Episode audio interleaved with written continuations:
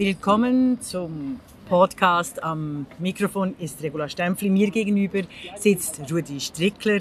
Er ist ein ITler der ersten Stunde, Unternehmensberater und in seiner Biografie zeigen sich die historischen, die politischen und die digitalen Transformationen unserer Zeit. Deshalb habe ich Rudi Strickler eingeladen, um äh, darüber zu reden. Willkommen, freut mich. Vielen da. Dank, Regula. Ja. Ich bin sehr geehrt, hier mit dir zu sprechen. Ich hoffe, auch die Deutschsprachigen verstehen mein äh, versuchtes Hochdeutsch.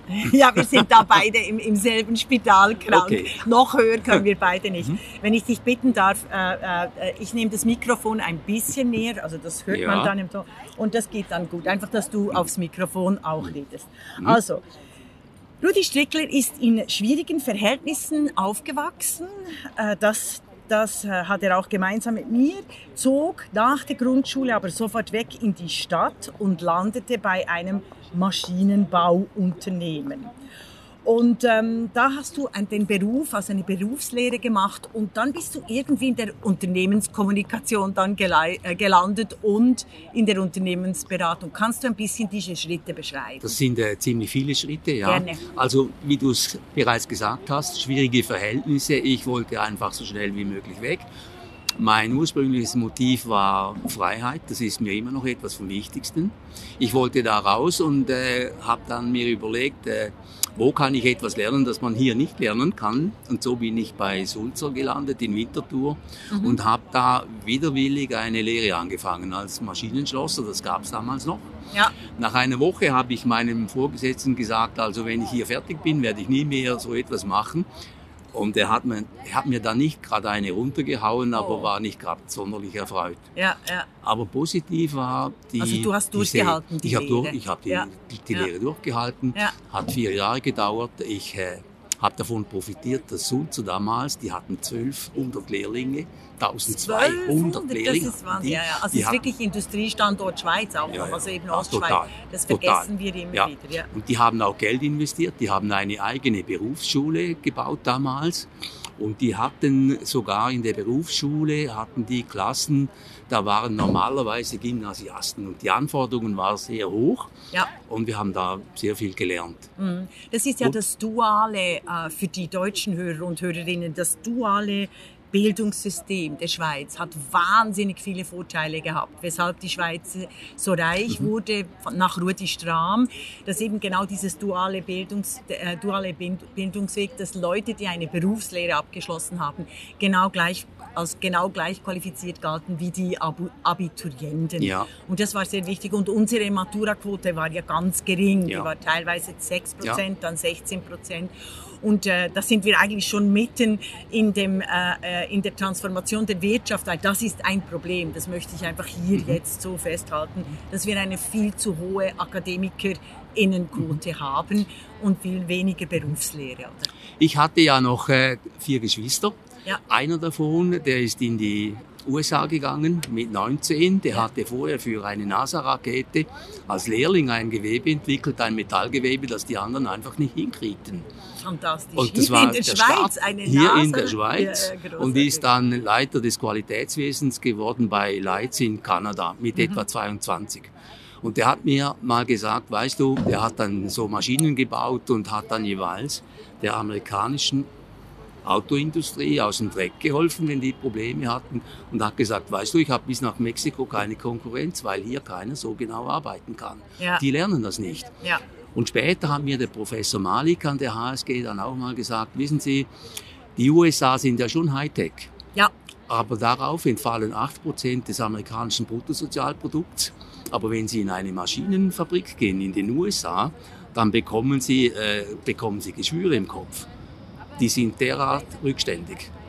Ja, also in welchem Sinne? Also je die nach haben, also nach sie, haben, sie, haben, sie haben veraltete Maschinen und sie haben keine Handwerker. In den USA gehst du ans College und dann irgendwo nach Harvard und MIT oder so. Aber du landest ja dann nicht nachher in einer Werkstatt. Ja, die ja. können das gar nicht. Ja, und das sehen wir heute an den Produkten. Die Amerikaner haben Hightech-Produkte, aber sie sind handwerklich nicht gut. Und die, die reichen Amerikaner, die kaufen europäische Kleider, europäische Autos, das ist nach wie vor so. Mhm. Am liebsten deutsche, weil einfach das mhm. deutsche Qualitätswesen also das siehst du, Das siehst du ja auch an der Infrastruktur, der elektronischen und Elektrizitätsinfrastruktur. Ich bin immer wieder erstaunt, dass in den USA die Stromausfälle nicht viel häufiger sind. Weil wenn du siehst, wie da Strom transportiert wird auf Leitungen, die teilweise 50, 80 Jahre alt sind. Oder auch äh, mhm. in, in Großbritannien, das U-Bahn-System mhm. wurde vor über 100 Jahren entwickelt und ist basically mhm. ja. the same. Ja. Also, und stell, also haben wir, also haben wir überhaupt noch so Infrastrukturen, die auch noch 100 Jahre dauern? Wenn wir jetzt schnell weg von deiner Biografie, aber die Frage diskutieren. Ja, ich glaube, die Schweiz ist in ein paar Gebieten schon noch gut. Wir haben immer noch mhm. gute Maschinenbau hier. Mhm. Und das äh, Studium hier an der ETH, das Maschinenbaustudium, ist immer noch eines der härtesten.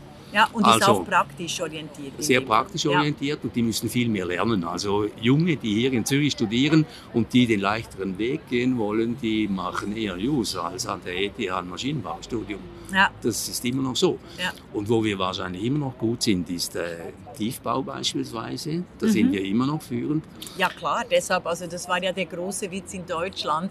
Wir haben den größten Tunnel der Welt gebaut in fünf Jahren, zehn mhm. Jahren oder mhm. so. Ja, ja. Äh, und der Berliner Flughafen war damals immer noch nicht ja. fertig. Oder? Also das ich, ja. ich habe ja mal vor ein paar Jahren damals dem äh, Bundesrat Merz einen Brief geschrieben, ich kaufe ihm den Gotthardtunnel ab. Ich würde ein Bankenkonsortium zusammenstellen und habe ihm alle Vorteile aufgelistet, einfache Verhandlungen mit der EU, äh, bessere Finanzierung, so wie es die Italiener und die Franzosen sehr erfolgreich machen und so weiter. Mhm. Aber das nur so nebenbei. Das hat er äh, nicht angenommen. Das war, das wusste ich gar nicht. Du wolltest aber den Gotthardtunnel privatisieren. Also bist das war so die Idee. Bist du ein großer Verfechter der Privatisierung? Also wir hatten vorhin Nein, Freiheit. Mehr. Nicht ja, mehr. Nicht mehr. Aber nicht, damals nicht war es im Trend, oder? In den 90er äh, Jahren. Es war einerseits im Trend und es wäre politisch wäre es zum Teil ein Vorteil gewesen für die Schweiz. Im damaligen damals, Verhandlungspunkt damals, denke ich schon. Ja, damals, ich denke, ich denke auch die Infrastruktur wird viel zu wenig in Europa auch in die Diskussion geführt. Äh, die, die ja, gut funktionierte die, ja. Infrastruktur äh, äh, der Schweiz in den, im Europa-Dossier. Aber das wäre wieder ein Nebengeleis. Mhm. Kommen wir zurück. Aber, also du, mhm. ja? Die, ich glaube halt, die Schweiz war ein Tummelfeld in den letzten 30 Jahren für Privatisierung. Man hat, äh, ist ein Schlagwort halt, man hat die Gewinne privatisiert und die Kosten hat man sozialisiert. Und mittlerweile ist diese ganz bald ausgeschlachtet, da ist nicht mehr zu viel zu holen. Mhm. Und ich bedauere das sehr. Kannst du da Negativbeispiele zeigen, wo es eben nicht funktioniert hat, die Privatisierung? Zum Beispiel die Swisscom. Ja, erzähl mehr sie, darüber. Sie also die Swisscom, die, die, man hat ja. ja. damals gesagt, diese PTT Telekom, die zerschlagen wir und, ja. und privatisieren sie. Das hat man aber trotzdem nicht richtig gemacht. Man hat dann gesagt, aber wir machen ja immer Kompromisse, wir Schweizer. Der Bund behält etwa die Hälfte des Kapitals und kann dann immer noch reinreden, falls der Markt mal wirklich ein richtiger Markt werden sollte. Mhm. Hat aber den, den noch, man, man wollte den Fünfer unters Wegle. Ja, man wollte den Markt beherrschen, weder Fisch noch Vogel, man ja. hat es nicht konsequent durchgezogen und die anderen sogenannten Marktteilnehmer, die hatten ja immer die kürzeren Spieße und mussten vor Bundesgericht gehen, mhm. mehrmals um da Recht zu bekommen. Mhm. Also irgendwie ist das nicht so sauber mhm. gelaufen. Also ich finde schon, wenn wir gerade in dem Bereich sind, wir brauchen eine digitale Infrastruktur, die öffentlich ist. Und das ist äh, in den letzten 20 Jahren verschlafen worden. Oder? Also, dass ja. wir nicht eine privatisierte Infrastruktur haben mit den amerikanischen Großen, mhm. also eben Google, Facebook, mhm. Amazon etc., sondern es gibt tatsächlich wie digitale Grundbedürfnisse, wie bei den Eisenbahnen, äh, wie bei der ganzen äh, äh gemeinschaftswohlorientierten Infrastruktur, die eben Staaten auch reich machen. Also Europa ist nur deshalb so eine Demokratie und so reich, weil es immer eine gut ausgebaute Infrastruktur hat. Bist du da? Ja, oder? anderes Beispiel. Da hatten wir doch diese Diskussion wieder vor zwei Jahren. Sollen wir jetzt die Swissair, die Swiss, retten mit anderthalb Milliarden Kapital, eigentlich eine deutsche Gesellschaft? Und ich habe damals gesagt, es gibt so viele Airlines. Da könnte der Markt schon funktionieren, im Prinzip. Definitiv, ja. Aber wenn ihr schon Geld ausgeben wollt, wieso kauft ihr nicht den Flughafen? Das ist Infrastruktur. Sehr klug, sehr klug. Genau, es ist die Hardware. Das Und die kann man ja nicht ja, genau. Der, der, der, Flughafen ist, ist die, also Hardware ja. sind staatliche oder eher öffentliche Infrastrukturen. Und hat auch mit dem Territorium zu tun. Ich brauche ja Land für einen Flughafen. Ja. Ich kann ja auch nicht äh, die Eisenbahn komplett äh, privatisieren. privatisieren. Mhm. Sorry. Ja. Und dann zu, wegen dem Mikrofon ja, für die Hörer und. Und dann zulassen, dass zwei Bauern sich zusammentun und sagen, hier wollen wir keine Bahn. Das geht ja nicht. Ja, ja. Da ja, muss man unterscheiden. Ja, sehr gut. Also, du hast also die Lehre als, als äh, ähm, Maschinenschlosser äh, mit Erfolg abgeschlossen. Und was, wie ging es dann weiter? Ich habe dann, genau, du hast, ich habe da ein Stichwort, Dieselmotoren, hast du Dieselmotoren gebaut mit einer Laufzeit von 50 Jahren als höchste Qualität? Das haben wir gemacht. Ich ah. natürlich nicht als Lehrling, aber Nein? ein Mitglied einer Konzernleitung hat mal eine Rede gehalten, die fand ich sehr eindrücklich und eine Aussage war, wir bauen Dieselmotoren für große Schiffe, die müssen wirklich 50 Jahre laufen. Ja.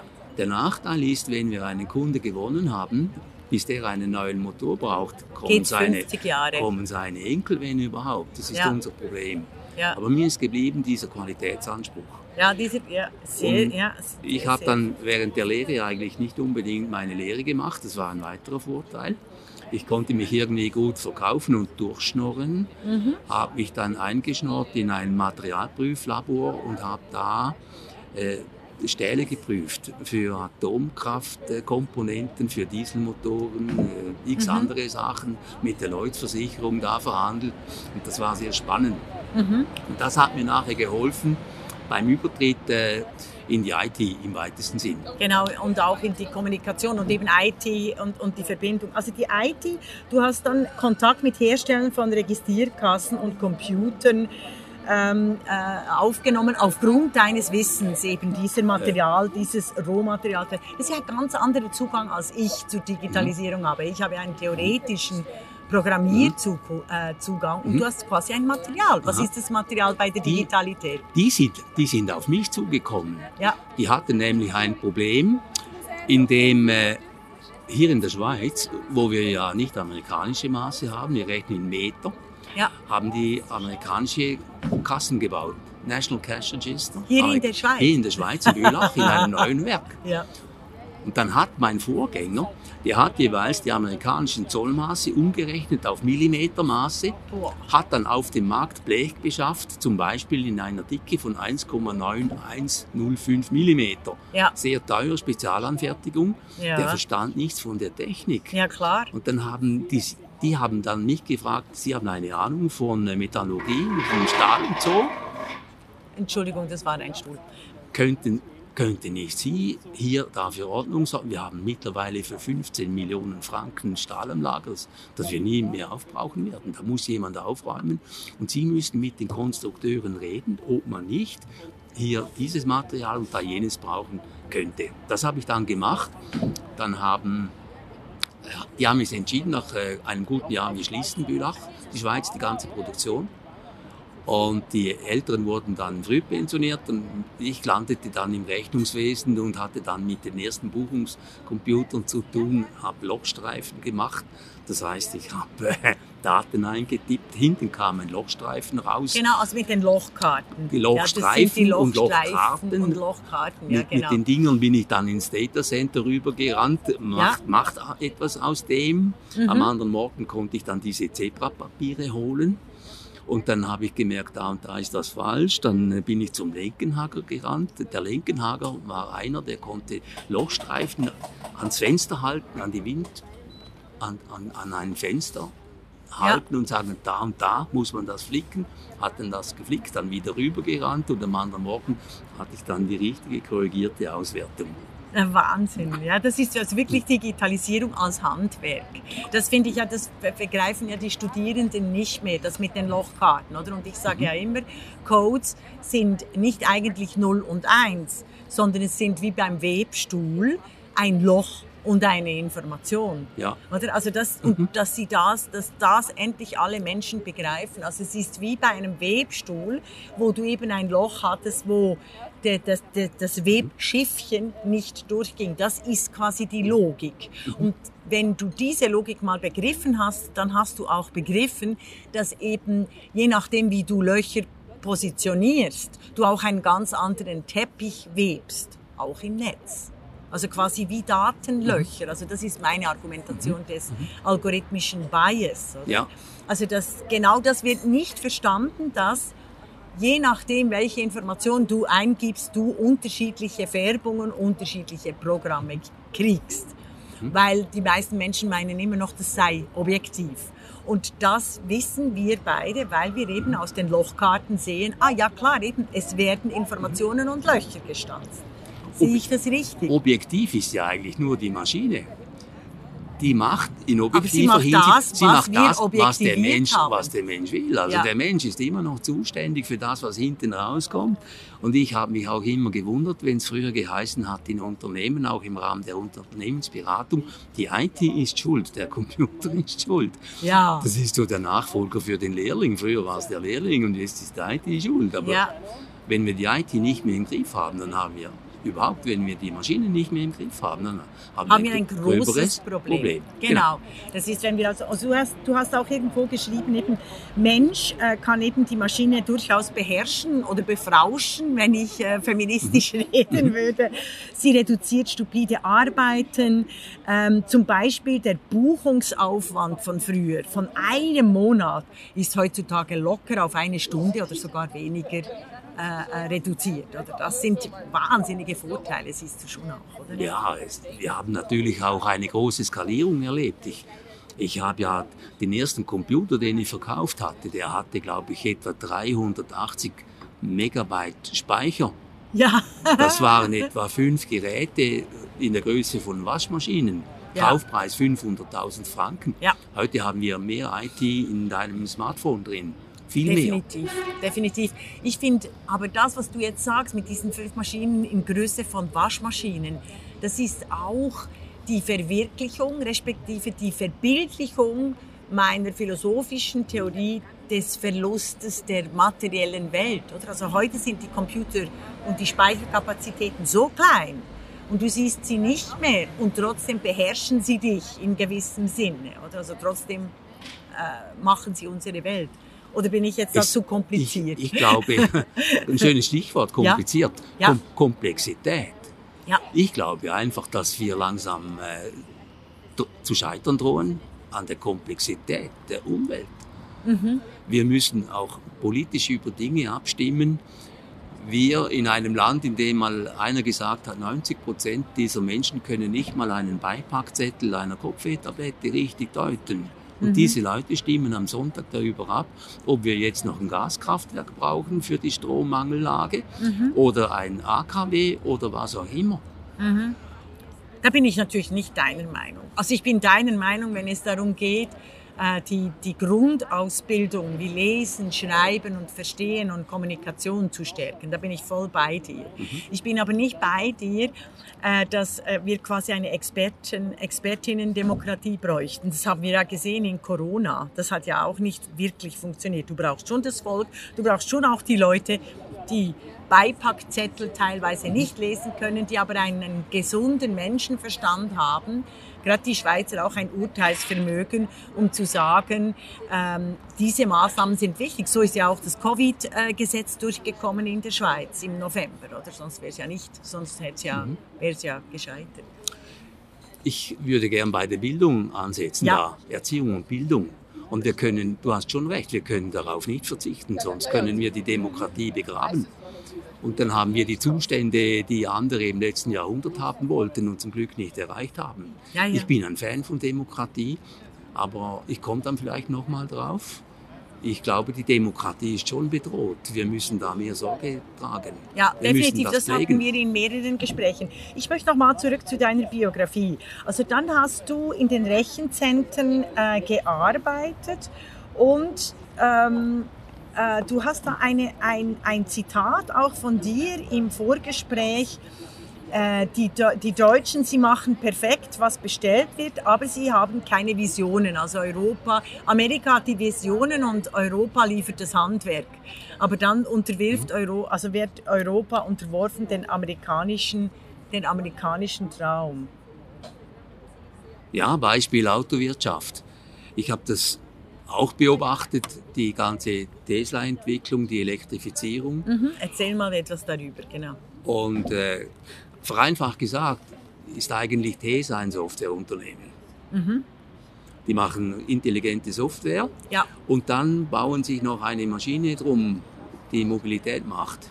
Das ist ganz ein wichtiger Satz. Den würde ich wirklich, dass die alle, dass den alle verstanden haben. Also Tesla ist keine Autobaufirma, sondern es ist eine Softwarefirma. Und sie machen intelligente Programme. Um die herum bauen sie dann Autos, Häuser, Straßen, Welten. Ist das richtig? Mobilität. Ja. Mobilität. Es ist ja eine Frage, ob Mobilität gleich Autos ist. Ja. Da hat doch damals der Vorstandsvorsitzende von Volkswagen, der Gaudewert, ja.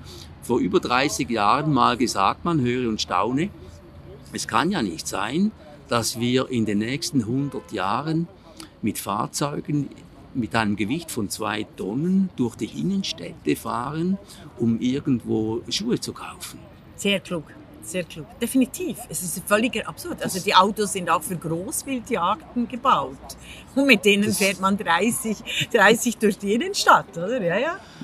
Also ich bin heute Morgen mit dem Auto hergefahren ja. und habe im Rückspiegel ein Teil gesehen. Da habe ich gedacht, die Designvorlage ist wahrscheinlich ein russischer T-34 Panzer. Ja. Baujahr 1940, da fehlt nur noch das Kanonenrohr. Ja, und das sind ganz andere Herangehensweisen. Die deutsche Autoindustrie geht eben immer noch quasi vom Material aus und vom Konzept Auto, während im Tesla eben das Konzept Software, Softwareprogramm eben ähm, Mobilität hat. Sehe ich das richtig? Und zusätzlich sicher, ja, und zusätzlich die politische Komponente. In Deutschland ist das Bruttosozialprodukt immer da ist immer noch 8% vom Bruttosozialprodukt ist Autowirtschaft. Ja. Ich habe vor ein paar ja. Jahren in Stuttgart, äh, ich äh, habe viele Bekannte da in der Branche und habe dann mit denen diskutiert und da war mal eine Situation, da kommt eine, eine Sekretärin, ich glaube vom Kretschmer, und sagt, das darf ja nicht wahr sein, da hat einer von uns in der Regierung einen Tesla bestellt den, den, müsste man eigentlich rausschmeißen. Das, das geht doch nicht. Genau, du musst selbstverständlich die Mercedes von Stuttgart bestellen als Regierungsmitglied. Selbstverständlich. Ja, ja selbstverständlich. oder in München den BMW. Ja. Ja, Und jetzt verlochen sie immer noch Geld in einer Technologie, die eigentlich längst vorbei ist. Mhm statt in die Zukunft zu schauen. Wie das Mediengesetz, das die Print, die Print, die Zeitungen unterstützt hat. Ich weiß, da sind wir anderer Meinung gewesen. Wieso? Aber, äh, Aha. Also, aber das war ja, also die Idee war ja auch in der Diskussion um das Mediengesetz ging es ja darum, um das arme Zeitungssterben. Ähm, und es ging eben nicht quasi um die veränderte Kommunikation. So wie es in der Mobilität, was du jetzt sagst, müssen wir eben über Konzeptionen und Ziele der Mobilität, der Software diskutieren. Also zuerst mal das entwickeln und dann quasi die Infrastruktur drumherum. Verstehe ich dich da richtig? Ich weiß nicht, ob wir da verschiedener Meinung waren. Ja. Vielleicht haben wir die Dinge anders gewichtet. Ja und anders überlegt, was in Zukunft passieren könnte, wenn das Gesetz angenommen wird oder nicht. Ja. Mir ging es darum, dass wir die Online-Medien, die Kleinen, retten und ich wäre bereit gewesen, in diesen sauren Apfel zu beißen, aber ich habe schlecht geschlafen und habe mir lange überlegt, äh, war das richtig oder nicht. Dass das dass das Gesetz äh, Das Gesetz war schlecht. Das, das, hat, das schlecht. hat eben Sind online. Also von dem her haben wir ja eine, eine, die, die Möglichkeit der Neukonzeption. Also ich möchte da noch, doch noch mal äh, bleiben, weil das ist ein wirklich kluger Gedanke, den wir so in unserem Podcast für die Schweizerische Akademie der Geisteswissenschaft noch nicht diskutiert haben. Also du sagst, Tesla ist keine Autofirma, sondern ein Software. Eine Softwarefirma ja. im Bereich der Mobilität. Ja. Mit der Konsequenz, dass dann eben so Tesla rausspucken aus dem Programm. Ja. ja. Zum Gibt, Beispiel. Gibt es noch andere, gibt's noch andere solche Konzeptionen? Weißt du, ich, ich bin einerseits finde ich das total klug, Also bei Software, da kannst du eben auch Visionen und Ziele entwickeln. Ja. Andererseits habe ich dort auch einen wahnsinnigen Respekt, weil du quasi Visionen und Ziele entwickeln kannst mit einem Programm und die dann der existierenden Welt aufdrücken. Ich gebe dir das Beispiel China mit dem digitalen Punktsystem. Da wird die, die, die Software, die Software die, der Kommunikation dazu verwendet, die Kommunikation in der realen Welt von Menschen, von Lebewesen exakt eins zu eins zu steuern. Das hat vielleicht mit der chinesischen Geschichte zu tun. Definitiv. Und der Einstellung. Die, haben nie, die haben keine französische Revolution ja. erlebt. Du gibst, du gibst nicht die Technologie schuld. Da sind wir nicht gleicher Meinung. Du gibst nicht der Technologie Schuld. Die ist nie schuld. Es sind immer die ja. Menschen. Da bin ja. ich eben, siehst du, also da äh. können wir nur schnell fünf Minuten da, da schnell bleiben. Weil ich definiere die Technologie genauso, wie ich es gesagt habe. Es sind Steuerungsanweise, Codierungen, Programme. Und das sind, die liegen aber nicht in der realen Welt, sondern in der theoretischen Welt, in der programmierbaren Welt. Und die wirken sich direkt auf die reale Welt aus. In dem Sinne ist die Technologie nicht neutral, sondern immer, ein, immer ideologisch weil es eben wie eine Theorie ist, wie eine Ideologie. Du könntest Programmen auch sagen, es ist eine Ideologie, die formuliert wird.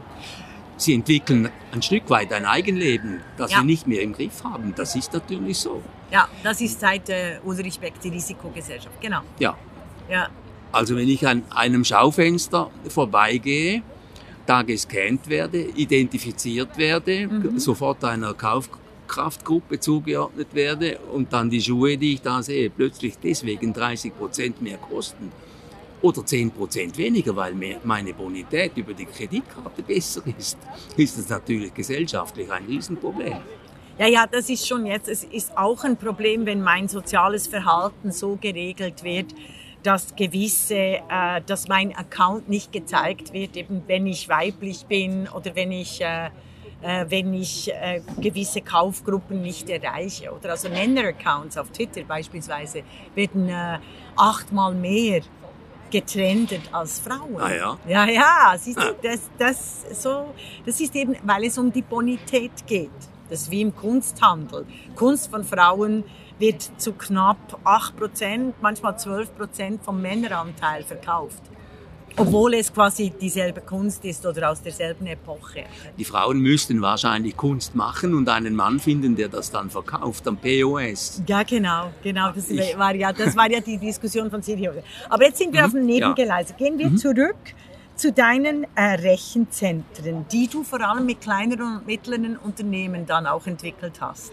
Äh, nicht entwickelt, ich habe Lösungen verkauft. Ich bin zum Beispiel zu einem Bauunternehmer gegangen und habe gesagt, du hast äh, 150 Leute in einem Betrieb, du brauchst bessere Zahlen, ja. um konkurrenzfähig zu bleiben oder zu werden. Und du kannst deine Belege uns per Post schicken, wir, wir verarbeiten die in einem Rechenzentrum und schicken dir die, die Auswertung. Das ja. ist immer noch billiger, als für 4 Millionen auszugeben für einen großen Computer. Das war einfach zu teuer. Nur hat das dann sehr schnell gewechselt. Ja, dass die Computer eben günstiger Die wurden viel günstiger, ja. schlagartig um Faktor mhm. 10, 100 und so weiter. Und wie hat es deinen Beruf verändert? Ja, Beruf verändert. Was heißt schon Beruf? Mhm. Mein Leben ist ja nicht unbedingt ein Beruf. Mein Leben ist eine, eine Ansammlung von Projekten, ja. wo man mich irgendwo aufgeboten hat, um ein Problem zu lösen. Und wenn es mhm. gelöst war, muss ich ein neues suchen. Ja, ja, aber da, da entsprichst du ja den digitalen Nomaden heutzutage. Also da warst du ja. quasi Avantgarde, oder? Also diese freiberuflichen Menschen, die ihre, ihres Know-how verkaufen und zwar äh, auf der ganzen ja. Welt, wenn es sein ja. muss. Ja. Kannst du über irgendeinen Arbeitgeber oder ein Projekt besonders erzählen, was du gelernt hast, punkto Digitalisierung? Soll ich nochmal was sagen über, ja. über Qualität? Gerne. Bei, bei Nixdorf habe ich ein Proficenter geleitet mit 30 Mitarbeitenden. Wir haben sogenannte mittlere Datentechnik verkauft, so an KMU, zum Teil auch größere Betriebe.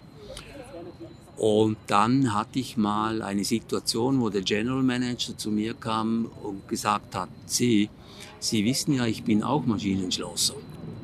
Ja. Und mich beschäftigt etwas. Wir beide haben vier Jahre gelernt, um Maschinenteile zu verbauen. Und heute habe, haben wir einen Betrieb, wo wir Bäcker und Schreiner von ihren Stellen wegholen. Die machen wir zu Programmieren und eine Woche später schicken wir die zu Kunden und verlangen 200 Franken für das, was die da tun oder nicht tun. Das hat keine Zukunft. Diese Branche muss lernen, Qualität zu machen. Die mhm. Softwarebranche, die, die ganze IT-Branche. Wir dürfen nicht mehr Dinge entwickeln und noch im Entwicklungszustand einfach ausgeben und sagen, freuen Sie sich auf den nächsten Update. Ja. Das wird irgendwann nicht mehr gehen. Vor allem, wenn es dann um Sicherheitsfragen geht. Mhm. Jetzt sind wir wieder bei Infrastrukturfragen. Genau. Da liegt es dann einfach nicht mehr drin. Mhm. Aber wieso hat da die Schweiz den Anschluss an die USA verpasst? Wieso, obwohl es doch so viele Tüftler gibt, wieso und auch gerade die ETH, wieso hat eigentlich die, die, die Schweiz, gerade die Programmierszene, die sehr aktiv war. Ich war da auch 80er, 90er Jahre. Es war wirklich eine Aufbruchstimmung. Wir haben eigene, eigene quasi so Webprogramme ausprobiert, nachdem das erste Web äh, entstanden ist. Also ich konnte das nicht, aber ich, äh, ich hatte Kollegen der, der HSG, die waren da sehr fit, haben damit auch mhm. Geld gemacht. Ähm, aber wieso haben wir da eigentlich den Anschluss an die Großen verpasst? Auch eigene Cloud-Lösungen beispielsweise. Vielleicht hat es Europa als Ganzes verpasst. Mhm. Das habe ich bei Nixdorf erlebt. Nixdorf ist ja daran kaputt gegangen, dass man gesagt hat, wenn der Kunde möchte, dass seine Auswertung 30 Grad schräg aus dem Drucker rauskommt, dann bauen wir das. Ah, okay. okay. Das war diese Denkhaltung. Ja. Und in Bezug auf die Schweiz glaube ich einfach, dass wir hm, wir haben da noch ein anderes Problem. Ich war mal in den USA in einer Weiterbildung. Ja, ja, das äh, eint uns auch. Also ich bin viel in den USA. Ich, ich mag, ich fühle mich immer sehr frei und komme immer mit viel Geld und vielen Projekten zurück. Ja. Und äh, da hatten wir eine, eine tolle Professorin von Harvard im Englischkurs, die hatte Babypause und hat uns da ein paar Dinge beigebracht und hat dann in der Vorstellungsrunde zuerst mal gesagt, also hier geht's ziemlich tough zu und her. Und jetzt sagt jeder mal, was er überhaupt machen will. Und ich war einer von vielleicht zehn, zwölf Schweizern. Und mich hat dann sehr überrascht, das waren äh, die meisten ETH-Absolventen, Maschinenbau und so, auch IT. Mhm. Keiner von denen hat gesagt, er werde in der Schweiz bleiben. Mhm. Die haben gesagt, das Klima ist so rückständig irgendwo. Ich will nach Berkeley, Boston, MIT und solche Sachen. Da habe ich gedacht, werden wir langsam zur Ausbildungszentrale für die Welt hier in der Schweiz. Ja, ja, ja. Und genau so ist es ja auch gekommen. Also die, ja. das nennt man ja Brain Drain und über das wird viel zu wenig geredet. Also wir kriegen von Deutschland die, die Geisteswissenschaftler, die keine Ahnung haben von der direkten Demokratie. Äh, aber wir exportieren dann die, die cleveren Schweizerinnen, äh, vor allem auch Schweizerinnen, also ein großer Anteil an Frauen. Also eine der begabtesten Politologinnen, beispielsweise Sibylle Hartmeier, hat in den USA ein Vermögen gemacht mit Umfragen, weil sie einfach hier in der Schweiz äh, nicht gefördert wurde oder also nicht, nicht gefördert wurde. Also aber du bist zurück in die Schweiz und hast dann Datenaustausch, E-Mail sowie Datenhaltung und Risk Management angeboten als, als Lösung. Ja, zurück in der Schweiz, das war bei General Electric Information Services. Ja. Wir waren ja, GE war ja damals die weltgrößte Firma. Ja. Und wir hatten zwölf Divisions. Eine davon war Information Services. Mhm. Wir hatten proprietäre weltweite Netze und haben vor allem die Banken bedient mit Datenaustausch und E-Mails. Mhm. Das okay. war hochlukrativ, sehr spannend. Wir wurden auch ständig äh, verfolgt von der CIA. Uiuiui. Die haben unsere, unsere, unseren Datenverkehr, wir haben da oben an der Bergstraße in Zürich ja. in der Znüni-Pause zuschauen können, wie die Performance unserer Netze in den Keller gingen, wenn die CIA wieder Daten abgesaugt hat. Wahnsinn. Die Begründung war ja eigentlich, wir wollen den internationalen, äh, den Terrorismus bekämpfen über die Kontrolle des Zahlungsverkehrs. Ja, das ist auch jetzt, das ist auch jetzt immer noch die Begründung, also mit dem, ja. mit dem ganzen NSA-Skandal. Das war aber, das war aber vor dem NSA-Skandal. Ja. Also ihr, du hast also dort mitgeholfen. Du und vielleicht ganz kurz, was ist eigentlich mit General Electric passiert? Der Jack Welch, der hat ja ziemlich schnell jeweils entschieden, nach dem Motto Fix it or sell it. Ja. Er hat ja die Martin Marietta Rüstungskonzern verkauft innerhalb einer Stunde. Und ich bin dann da weggegangen, weil ich keine Zukunft mehr sah wegen dem Internet. Mhm. Das Internet hat uns die ganzen Preise, alles komplett verhauen, das ganze Businessmodell äh, hat es verhauen und nur vom Riskmanagement von einer UBS konnte man langfristig auch nicht leben. Mhm. Die haben ja sowieso gemacht, was sie wollten. Mhm. Da hat man, das darf ich heute wahrscheinlich sagen, der CEO, der Herr Gabriella Vetta, mal in einem Meeting gesagt, also dieser Deal ist so groß, der geht nicht über das Risk Management System in Opficon.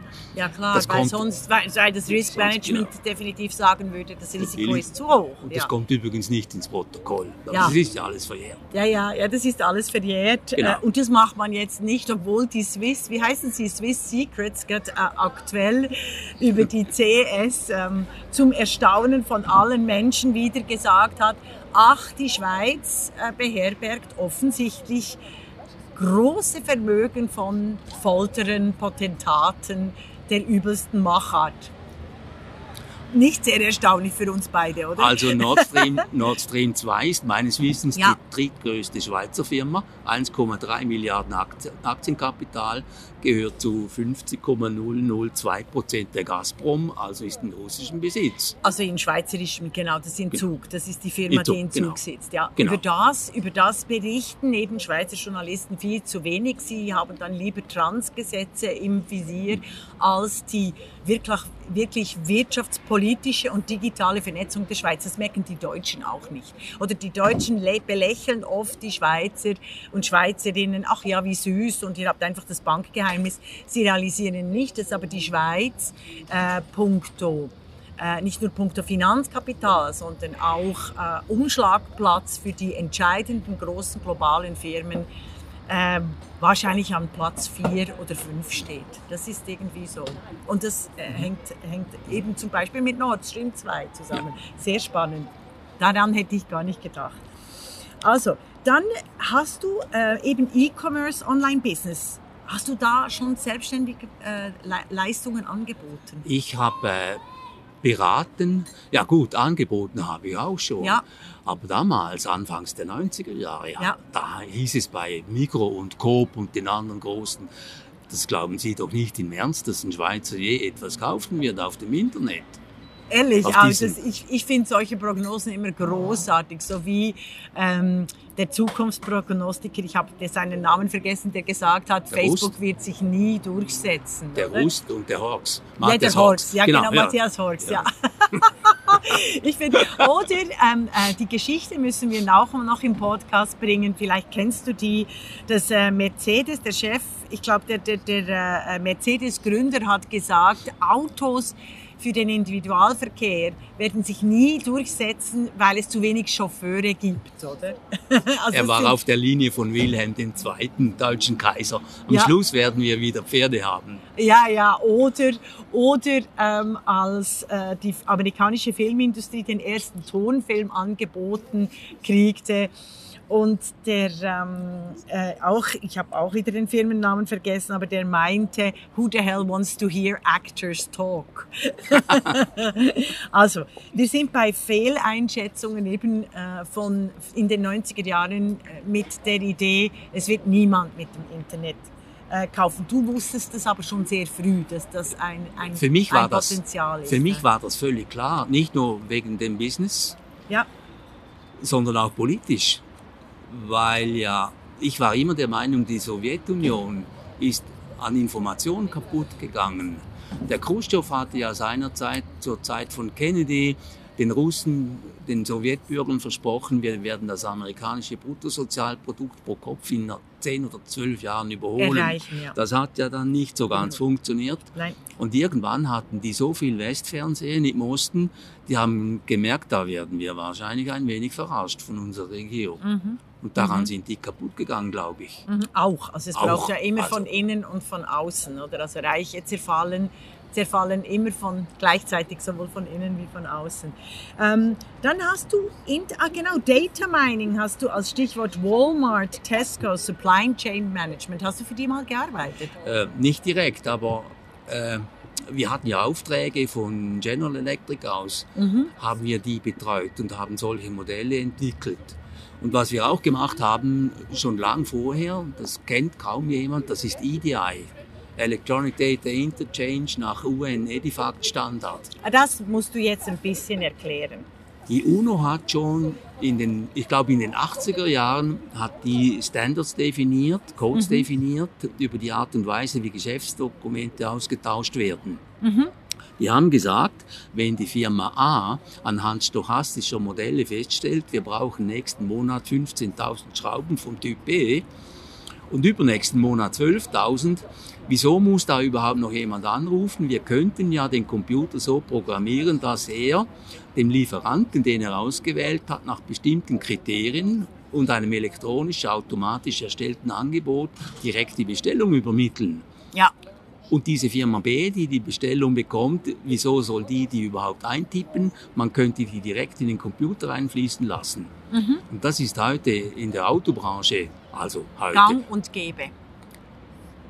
Also Gang und Gäbe, schon lange. Ja, schon, ja, lange. schon, schon seit 20 wir, Jahren, oder? Wir hatten Deshalb haben wir ja auch bei der Covid, bei der Pandemie in der realen Welt realisiert, und das ist immer noch so, die Autobranche leidet massiv, weil sie gewisse Ersatzteile nicht mehr kriegen weil das dann ausgelagert wird. Oder, oder, oder bin ich jetzt da völlig in einem falschen Gebiet? Habe ich dich nicht ich, verstanden? Da bin ich nicht mal so sicher, was da genau passiert ist. Einerseits sind die Supply Chains zusammengebrochen, weil man das Zeug nicht mehr bekam aus China. Eben, also das, real, real, das meine ich eben. Also real, also die, die digitale real. Welt hat einfach kein reales Backup, ja. oder? Wenn ja. irgendwas passiert in der realen Welt, dann kannst du noch so gute Zahlungsverkehr und Programme und Globalisierung und Handelsverträge haben. Wenn du sie aber nicht erfüllen kannst, nützt es dir nichts, oder? Das hat schon der Hayek gesagt, und zwar der Alte, ah, der okay. Vater. Ja. Der hat ja, der ist ja zu Mercedes gegangen damals und hat gesagt, ich baue einen Kleinwagen, den Smart. Ja, genau. Und ich baue den in Hambach. Ja, ja, wieso in Hambach? Wieso nicht in Taiwan oder irgendwo? Ja. Weil in Hambach ich Zugang habe zu den Lieferanten. Diese, diese kurzen Wege zu den Lieferanten sind im Krisenfall absolut entscheidend. Absolut. Und aber äh, genau, aber gerade am Beispiel Smart, wieso, wieso äh, hat sich Smart auf dem Weltmarkt nicht durchgesetzt? Ich glaube, weil man den Leuten gesagt hat, das ist kein richtiges Auto. Aha, damit sind wir bei der Medien, also bei der kommunikativen Begleitung des Internets und der Technik, die natürlich ganz klar gewisse Infrastrukturen stärken kann und schwächen kann. Und auch die eigenen Zahlen natürlich. Ich kann mich erinnern, ich war äh, bei, bei Volkswagen mhm. in, in Kassel im Werk. Ja. Und habe da die Ingenieure gefragt, aber jetzt hört mal, äh, was liegt da noch technisch drin? Weiterentwicklung, CW-Wert, Luftwiderstandsbeiwert und so. Ja. Dann schauen die mich an und dann sagt einer, wissen Sie, da haben wir nichts zu sagen. Wir sind die Ingenieure, aber wie die Autos aussehen, sagt heute das Marketing. Ah, und das ist natürlich einer der wichtigsten Punkte, die in der Geschichte der 30 Jahre Digitalisierung immer wieder vergessen wird. Wenn viele Menschen fragen, wieso konnte es so schief laufen, dann haben sie diese ganze Marketing, diese ganze Sell, Sell, Sell, Buy, Buy, Buy, diese Umwandlung von Lebewesen und der realen Welt in Kreditpunktsysteme völlig übersehen. Oder? Also es geht ja, ja, ja, also, weil sonst die Ingenieure hätten doch schon, hätten die die Möglichkeit gehabt, schon ganz früh die Mobilität klimaneutraler und klimafreundlicher auszugestalten. Man könnte jetzt den Bogen noch weiterspannen und sich fragen, Gerne. wieso hat uns der Keynes vor jetzt 90 Jahren versprochen, dass unsere Generation mit drei Stunden Arbeit ein gutes Auskommen haben werde. Genau. Genau. Was ist passiert? Wir haben, Rudi Stricker, was ist passiert? An wir, was hat es geha wir, gehabt? Wir haben so viele Bullshit-Jobs geschaffen ja. und, und glauben, wir hätten Vollbeschäftigung. Ja, in diesem das ist Land. David Graver. Also vielleicht müssen wir das ein bisschen ausführen, weil das kennen nicht alle. Also das, ähm, das ist quasi wie im Sowjetsystem. Du hast dann ganz viele Klientelposten, also Verwaltungsposten, Bürokratieposten, die für die Projekte verwalten, die so tun, als würden sie arbeiten, aber nicht eigentlich arbeiten. David Graver hat diesen Bullshit-Job erklärt an seinem äh, äh, Universitätssitz, wo er Privatdozent war, und er wollte, er brauchte ein, dringend einen neuen Stuhl. Also wirklich nur einen Bürostuhl. Und was früher, vor 40 Jahren noch möglich war, dass du nämlich zur, ins Sekretariat gehst und sagst, wir, ich brauche einen neuen Bürostuhl und du hattest am nächsten Tag einen neuen Bürostuhl, hat mindestens 50 Leute beschäftigt, bis er einen, äh, und mindestens 50 Tage oder 80 Tage gedauert, bis er einen neuen Bürostuhl gehabt hat. So hat er das gezeigt. Ja. Und das würdest und du auch sehen in der Autoindustrie oder überall? Zieht sich überall durch. Ja. Mal angenommen, wir hätten ein Steuersystem, wo man nicht mehr bescheißen kann. Eine ja. simple Transaktionssteuer oder zum Beispiel auf Energieträger. Ja. Dann würden schlagartig Tausende von Steuerberatern und Winkeladvokaten arbeitslos. Von heute auf morgen. Genau. Das ist wie beim bedingungslosen Grundeinkommen, das äh, eine ganze Sozial, eine ganze Sozialwirtschaft abschaffen würde, oder? Also eine ganze Hartz IV, Bürokratie und, und Sozialgelderindustrie. Oder bin ich da falsch? Ich, ich glaube, eine Zivilisation hat per se ein bedingungsloses Grundeinkommen. Wir nennen es einfach anders. Aber wenn wir aus humanistischen Gründen es uns nicht leisten können, Leute auf der Straße verbluten zu lassen, ja. Ja, ja, wir müssen ja was tun. Genau, Die Frage also, ist nur, wie wir es verpacken dann. Genau, und wie, genau, weil es gibt eigentlich, ja, also es gibt ja mit den, mit den ganzen Sozialleistungen eigentlich ein Mindesteinkommen, aber das sind hohe bürokratische Hürden, die da die die Ärmsten gehen müssen, die die Reichen nie gehen müssen, oder? Also äh, äh, mit der ganzen Bürokratie, also und das Einloggen und das, die Papiere, die du erfüllen musst, was du alles mitbringen musst, haben wir ja jetzt auch in der Pandemie gesehen. Ich war fassungslos, wie ich wieder reise. Du kannst dir nicht mhm. vorstellen, welche Dokumente ich wieder mitnehmen muss. Ich muss ausgedruckt haben, äh, alle meine Impfungen, dann einen, einen äh, PCR-Test, dann musste ich noch eine Arbeitsbestätigung Bestätigung, dass ich überhaupt reisen darf. Das ist alles über Nacht wieder eingeführt worden. Ja. Und du schaffst auch falsche Anreize. Ja. Für das aus, ja. Beisp ein Beispiel. Mir konnte noch niemand erklären, wieso beispielsweise Kaviar mit 2,5% Mehrwertsteuer belastet wird, aber Babynahrung oder äh, andere Dinge des täglichen Bedarfs, äh, Kosmetikartikel, die Frauen brauchen, mit 7,7. Ja, sehr klug ist mir auch, habe ich, hab ich völlig verpasst. Eben also Tampons, Binden, ist ja klar, die brauchen eigentlich alle Frauen und sie zahlen sich dumm und dämlich, um diesen Ausdruck zu brauchen. Ja, richtig. Wir haben ja nicht mal eine Grundsatzdiskussion über Objektförderung oder Subjektförderung. Was wollen wir eigentlich in diesem Land? Ah, das musst du erklären. Diese Debatte gibt's ja nicht. Auf der einen Seite Subjektförderung heißt, äh, ich stelle fest, die Regula, die äh, hat wieder 20 Kilo abgenommen, die lag am Hungertuch. Ja. Wir müssen die Regula unterstützen. Das ist Subjektförderung. Mhm. Objektförderung wäre, ich stelle fest, äh, die Regula kann sich keine Butter mehr leisten. Deswegen mhm. hat sie 20 Kilo abgenommen. Wir müssen die Butter subventionieren. Mhm. Aber wir machen beides. Je nachdem, wie die Lobbys in Bern erfolgreicher sind oder nicht, gibt es da ein wenig Objektförderung. Da kommt eine linke Organisation und sagt, wir müssen die und die Menschen unterstützen. Und da gibt es ein Riesendurcheinander. Mit dem Resultat, wir haben vier Sorten von Menschen oder drei. Wir haben die Schlaumeier, die überall das Beste rausziehen und ein recht gutes Auskommen haben. Das würde ich sagen, das ist die ganze Schweiz von außen betrachtet, ja. Und dann haben wir die Verlierer, das ja. ist die alleinerziehende Frau mit drei Kindern. Genau, das sind die, wirklich die alleinerziehenden Mütter, das ist definitiv. Die nicht ja. mal weiß, welche Ansprüche sie hat. Genau, ja, aber woher sollte sie das wissen? Also selbst ich als Akademikerin habe zehn Jahre gebraucht, bis mir einer äh, meiner reichen Kollegen gesagt hat, ah, übrigens, deine Publikationen kannst du pro Literis angeben, da kriegst du eine ziemlich gute Ausschüttung. Aber ich habe, das habe ich, das hat mir, wenn er mir das nicht gesagt hätte, ich, ich wüsste wahrscheinlich immer noch nicht davon. Also das, ich finde aber solche Mechanismen sind, sind, sind sehr interessant, selbst im Informationszeitalter. Und ich behaupte, das digitale Zeitalter hat das noch erschwert. Oder, oder liege ich da falsch? Ich glaube auch, ja. Es ist komplexer geworden. Und Dass ich überhaupt Frage, weiß, welche Ansprüche wie und wie ich das ausfüllen. Es ist ja auch ja. der Frage der digitalen Kompetenz oder der Medienkompetenz. Da genau. haben wir mittlerweile auch zwei Gruppen von Menschen. Die, die eine, die abgehängt sind die da einfach nicht mehr mitkommen. Wir haben beispielsweise jetzt gesagt, jetzt braucht jeder ein Zertifikat, der irgendwo hinfahren muss. keiner hat sich gefragt, kann der Staat eigentlich ein Smartphone-Obligatorium erlassen? Ja. Geht, wie ist das rechtlich überhaupt? Ja. Ja, sehr klug. Das hat äh, die Technologiefolgeabschätzung eben unter äh, Elisabeth Ehrensberger äh, in mehreren Studien festgelegt, dass gerade die direkte Demokratie Schweiz ein Recht hat auf eine analoge Bürger- und Bürgerinnenschaft.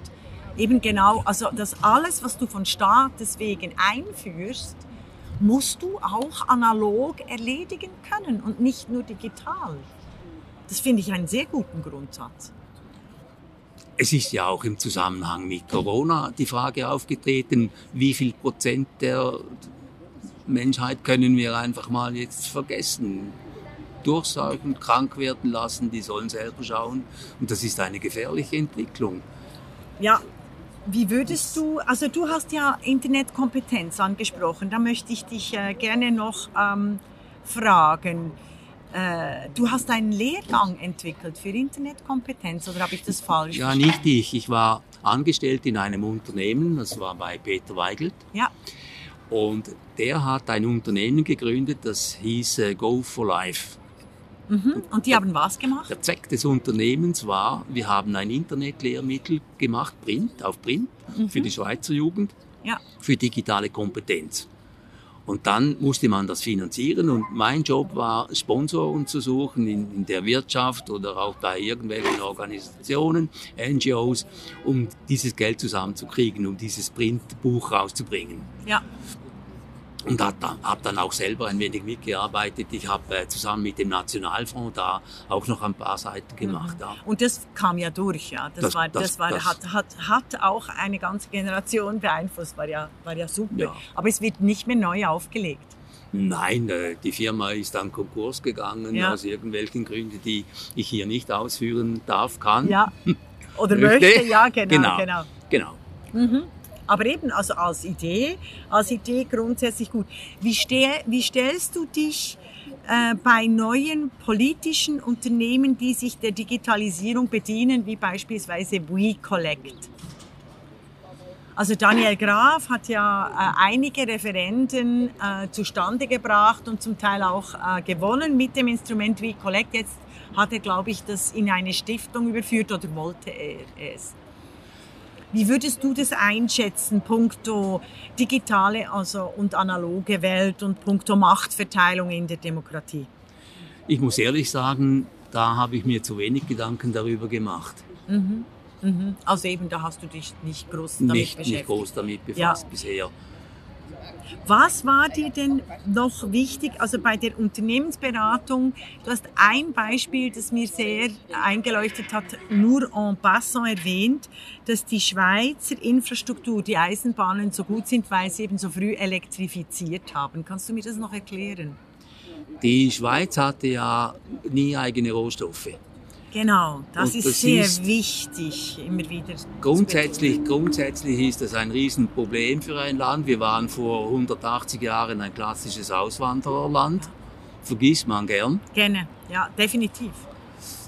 Und man hat dann aus der Not das Beste gemacht. Man hat Webstühle in jeden Keller gestellt. Ich bin Appenzeller, ja. da in den alten Häusern. Da, ich habe die, die, diese Frauen noch gesehen. Kinder und, und, Kinder und, und, und Frauen, die da ja, bis zum geht nicht mehr. Die, die, die Proto-Industrialisierung. Die hatten andere Sorgen als was kommt heute am Fernsehen. Ganz andere Sorgen. Und man hat sich da eine Existenz aufgebaut. Man hat dann, das darf man heute auch sagen, sollte vielleicht wieder mal in London, in England viel Technologie abgekupfert und geklaut. Das gleiche macht, gemacht wie Chinesen und Japaner später. Ja, ja. später. Ja, ja, die Schweiz war ein hochindustrialisiertes Land, ja. Ein hochindustrialisiertes Land, ja. wo auch viele Firmengründer, es ist ja nicht unbedingt komisch, dass äh, diese Firmen Brown Boveri und so ja, hießen ja. und Böhl und so, da sind auch äh, intelligente, schlaue Ausländer reingekommen und haben da was gemacht Weil aus dem Land. Ein liberaler Staat war, das muss man schon betonen, im 19. Jahrhundert. Also ohne, ohne Frauenstimmrecht, aber äh, sehr klassisch als ein Hort, ein Hort für, für, äh, für alle Asylsuchenden, die in den Diktaturen und Autokratien und Königstümern im Nachbarland äh, keinen keine Entfaltung und Entwicklung fanden. Also das hat die Schweiz definitiv leicht Nach gemacht. dem Sonderbundskrieg ja. war das ein Paradies ja. für diese Leute. Ja, ja, ja, ja das, ist, das wird sehr oft vergessen. Ja. Ähm, jetzt waren wir, genau, aber kommt zurück auf die Elektrifizierung und die Deutschen haben das nicht gemacht. Nein, die Amerikaner Nein, die, sind immer noch die, auf Diesel. Die, die Deutschen, ja. die Deutschen hatten eine andere Situation. Die hatten gewisse Rohstoffe, die ja. hatten nicht diesen Druck. Sie hatten ja auch Kohle. Ja. Die Schweiz hat ja nicht mal Kohle. Ja, ja, definitiv. Und bei uns hat dann einfach der Druck dazu geführt, dass man gesagt hat, auf politischer Ebene, äh, der Staat hat das stark unterstützt. Wir elektrifizieren jetzt einfach die Bahnen. Wir kommen nicht drum herum. Und das mhm. hat ihnen einen riesen Vorteil verschafft. Mhm. Mhm. Und das ist natürlich immer so eine Frage. Das Bis ist ein Mensch, menschliches ja. Problem grundsätzlich. Je besser es, es, mir geht am Anfang, desto eher bin ich davor dispensiert, davon dispensiert, neue Lösungen zu entwickeln. Genau, also die Risikobereitschaft. Jetzt, das führt mich gerade, Elektrifizierung führt mich dann zum Strom. Wie siehst du die Zukunft der, also der, der Stromfrage. Gerade auch in der Digitalisierung braucht enorm, verschlingt enorme Ressourcen an Strom.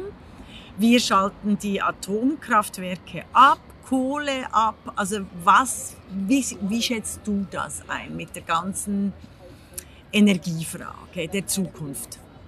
Ich bin äh, zu wenig informiert, um mich da als Experte darzustellen, aber erstens glaube ich, dass die, die klassischen Betriebe mit ihrem Kapital, viel Kapital auch dafür einsetzen, um neue Technologien abzuwürgen. Ich hatte ja früher auch zum Teil mit Stromproduzenten zu tun und habe in deren Headquarters schon gestaunt, wie großzügig da möbliert wurde. Also, mhm. und mir hat mal auch ein Stromhersteller in der Schweiz gesagt, wissen Sie, die Höhe der Löhne spielt bei uns überhaupt keine Rolle. Ja. Keine. Wir sind so kapitalintensiv, es ist egal, was wir kosten. Das betrifft auch meine eigene Person. Mhm. So hat es damals getönt.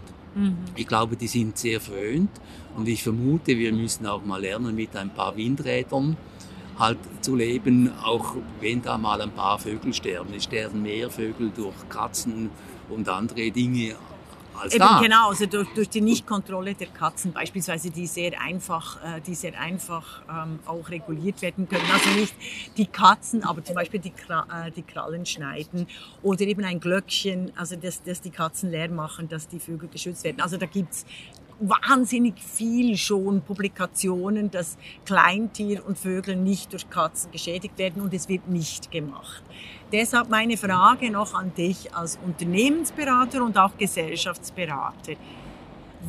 Welchen Rat würdest du oder gibst du immer, wenn es darum geht, Lösungen zu finden, innovativ zu sein, zukunftsfitter zu sein innerhalb einer Gesellschaft und innerhalb eines Unternehmens? Was braucht es da? Zum einen glaube ich, dass wir durchaus einen Rohstoff haben in der Schweiz. Das ist die Bildung. Mhm. Und wenn mich dann Junge, jeweils ich habe eine Tochter, die ist 21, wenn die Jungen mich fragen, ja, was soll ich jetzt tun? Und die Jungen haben weniger Visionen, als wir hatten nach dem Krieg. Absolut. Das ist eine sehr schwierige Situation. Mhm. Dann sage ich immer, bleibt lernfähig. Mhm. Schon jetzt sagt das SECO in Bern, wenn jemand pensioniert wird, hat er zwei bis dreimal im Durchschnitt den Beruf gewechselt. Ja. Also die Vorstellung, bei der heutigen technologischen Geschwindigkeit der Entwicklung einen Beruf zu lernen und den 40 Jahre lang erfolgreich auszuüben, ist äh, schön und romantisch, aber wahrscheinlich äh, weit neben der oh nein, Realität. Für mich wäre das eine Horrorvision gewesen, 40 Jahre lang. Man kann auch 40 Jahre lang seine Sache überhaupt nicht richtig machen. Die letzte Frage noch, weil die haben wir nicht angesprochen oder zu wenig explizit gemacht. Digitalisierung braucht ein gutes Anreizsystem. Wie würdest du das sehen gegenüber den großen Google, Facebook, Amazon? Was wäre da ein Anreizsystem, um die zu demokratisieren? Ich glaube, wir brauchen eine Diskussion über das Primat der Politik. Mhm. Unbedingt. Das ist theoretisch. Ich, ich habe jetzt mir mhm. fast mehr praktisch äh, überlegt. Also wie steht ja. es mit den Steuern? Ein anderes, Eben digital, ja, eine Transaktionssteuer. Ja. Eine, wir brauchen ein anderes Steuersystem. Ja. Komplett ein anderes Steuersystem. Und wir sagen das eigentlich schon seit zehn Jahren. Also seit der Finanzkrise, also seit 2008, also länger, seit 14 Jahren würde ich sagen, es braucht eine Transaktionssteuer, genau, für solche. Ja, nein? Ja, absolut. Ja. Wir laufen in eine Wand rein mit diesem Steuersystem und ich habe es natürlich auch in, im beruflichen Alltag manchmal schon auch erlebt, wenn es dann geheißen hat, ja, was machen wir jetzt da? Nur ein Beispiel. Ja. Auf dem Mittelmeer auf einer Segelyacht hat mich ein hiesiger Unternehmer mal gefragt, du, ich habe ein Problem, ich habe 200 Millionen Cash. Ja. Was mache ich mit dem Geld? Ja, aber das ist Schwarzgeld. Also wenn ein ja, Unternehmer 200 Millionen... Unternehmen, ja. ein ah, Unternehmen. Okay. Es war ja. eigentlich legal. Entschuldigung, das sind Kinder nebendran, die es, schreien. Ja. Es war eigentlich legal. Mhm. Nur ist dann die Frage, ja eben, wie, wie geht man mit dem Geld um oder schleust das äh, möglichst erfolgreich am Fiskus vorbei? Das geht dann zum Beispiel so, dass man sagt, ja, dann soll doch die Schwester oder Muttergesellschaft oder wer auch immer uns eine saftige Rechnung schicken für Consulting. Genau. Wir bezahlen diese Rechnung. Ja, genau. Also und, das, und, das sind die alten Probleme, aber die sind immer, die sind immer noch da. Also die hemmen definitiv die Innovationskraft. Da gibt es ganz viele Dokumentations- Sendungen dazu. Da hatten wir alle Panama äh, Papers, dann hatten wir die Leaks, die das zeigen, die eigentlich eine unglaubliche Akkumulierung des Vermögens zu, auf Lasten der Allgemeinheit äh, äh, und der Bildung und der Infrastruktur bieten, definitiv, ja. Also gibt es noch einen Tipp, den du eben weitergeben würdest? Oder anders gefragt, was würd, wo würdest du dich gerne einbringen mit deinem Know-how jetzt in der digitalen Gesellschaft? Du hast ein riesiges, großes Know-how und äh, bist jung. Heutzutage ist ja 60 oder 70 kein Alter mehr. Ähm, aber wo gibt es Möglichkeiten für für Menschen äh, wie dich, also und vor allem eben, wir gehören beide zur Boomer-Generation, die beginnt ja 1950, geht bis 1976, also diese Jahrgänge. Äh, gibt es da auch Visionen oder Möglichkeiten oder Lösungen, die du siehst, um genau diese Generation weiterhin einzubinden? Weil Covid hat gezeigt, dass sie quasi auch auf Abstand gehen manchmal, oder also. Ich selber mache das eigentlich schon. Ich habe irgendwie das Glück, an ein paar Menschen geraten zu sein in den letzten Monaten, die irgendwie Hilfe brauchen beim Abheben. Ja. Die haben das alte Problem, man hat ein, eine Idee entwickelt, ein Produkt, eine gute Dienstleistung heute, und glaubt heute sagt man ein Startup. Ein ja. Startup ja. und glaubt dann so. Ja. Und die Welt hat ja auf mich gewartet, die werden mir das aus den Händen reißen. Und da kommt die große Ernüchterung.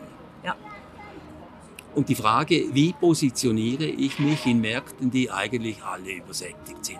Mhm. Alle übersättigt. Der Marketingleiter von Möbel Pfister hat mal in einem Meeting gesagt, Herrschaften, wenn wir es nicht hinkriegen, dass wir aus unseren Qualitätsmöbeln Dinge machen, wo dann die Menschen schon bald mal sagen, am Sonntagnachmittag auf Besuch, ach, das ist ein 78er Sofa habt ihr kein Geld für ein modernes. Wenn wir das nicht hinkriegen, haben wir ein Riesenproblem. Mhm. Und das hat aber das funktioniert ja so nicht. Aber aus, Umwelt, aus Umweltperspektive würde ich natürlich sagen, die Welt braucht überhaupt kein einziges neues Produkt mehr. Da weint das Kind schon, wenn ich Klimakatastrophe sage. Braucht überhaupt kein einziges neues Produkt mehr. Was wir eigentlich brauchen, sind Softwarelösungen für die Abfallwirtschaft, für den Müll, den wir produzieren. Aber das wird wahrscheinlich ein nächstes Gespräch. Oder was meinst du? Ja, das stimmt sicher. Wir brauchen vielleicht auch Softwarelösungen für Leute, die keine Beschäftigung mehr haben. Ja. Die pensioniert werden mit 60, 62 und dann sich zu Hause irgendwann die Sinnfrage stellen. Das ist auch ein Problem. Ja, da werden wir, also wobei da, da würde ich dann ganz viele Lösungen äh, äh, offerieren. So, das Kind ist definitiv sehr laut am, am äh, Schreien. Ich bedanke mich sehr für dieses Gespräch, war sehr spannend. Und ein andermal, Rudi Schlickler. Das war Vielen Rudi Dank. Schlickler, IT-Pionier und Unternehmensberater. Merci vielmals. Danke.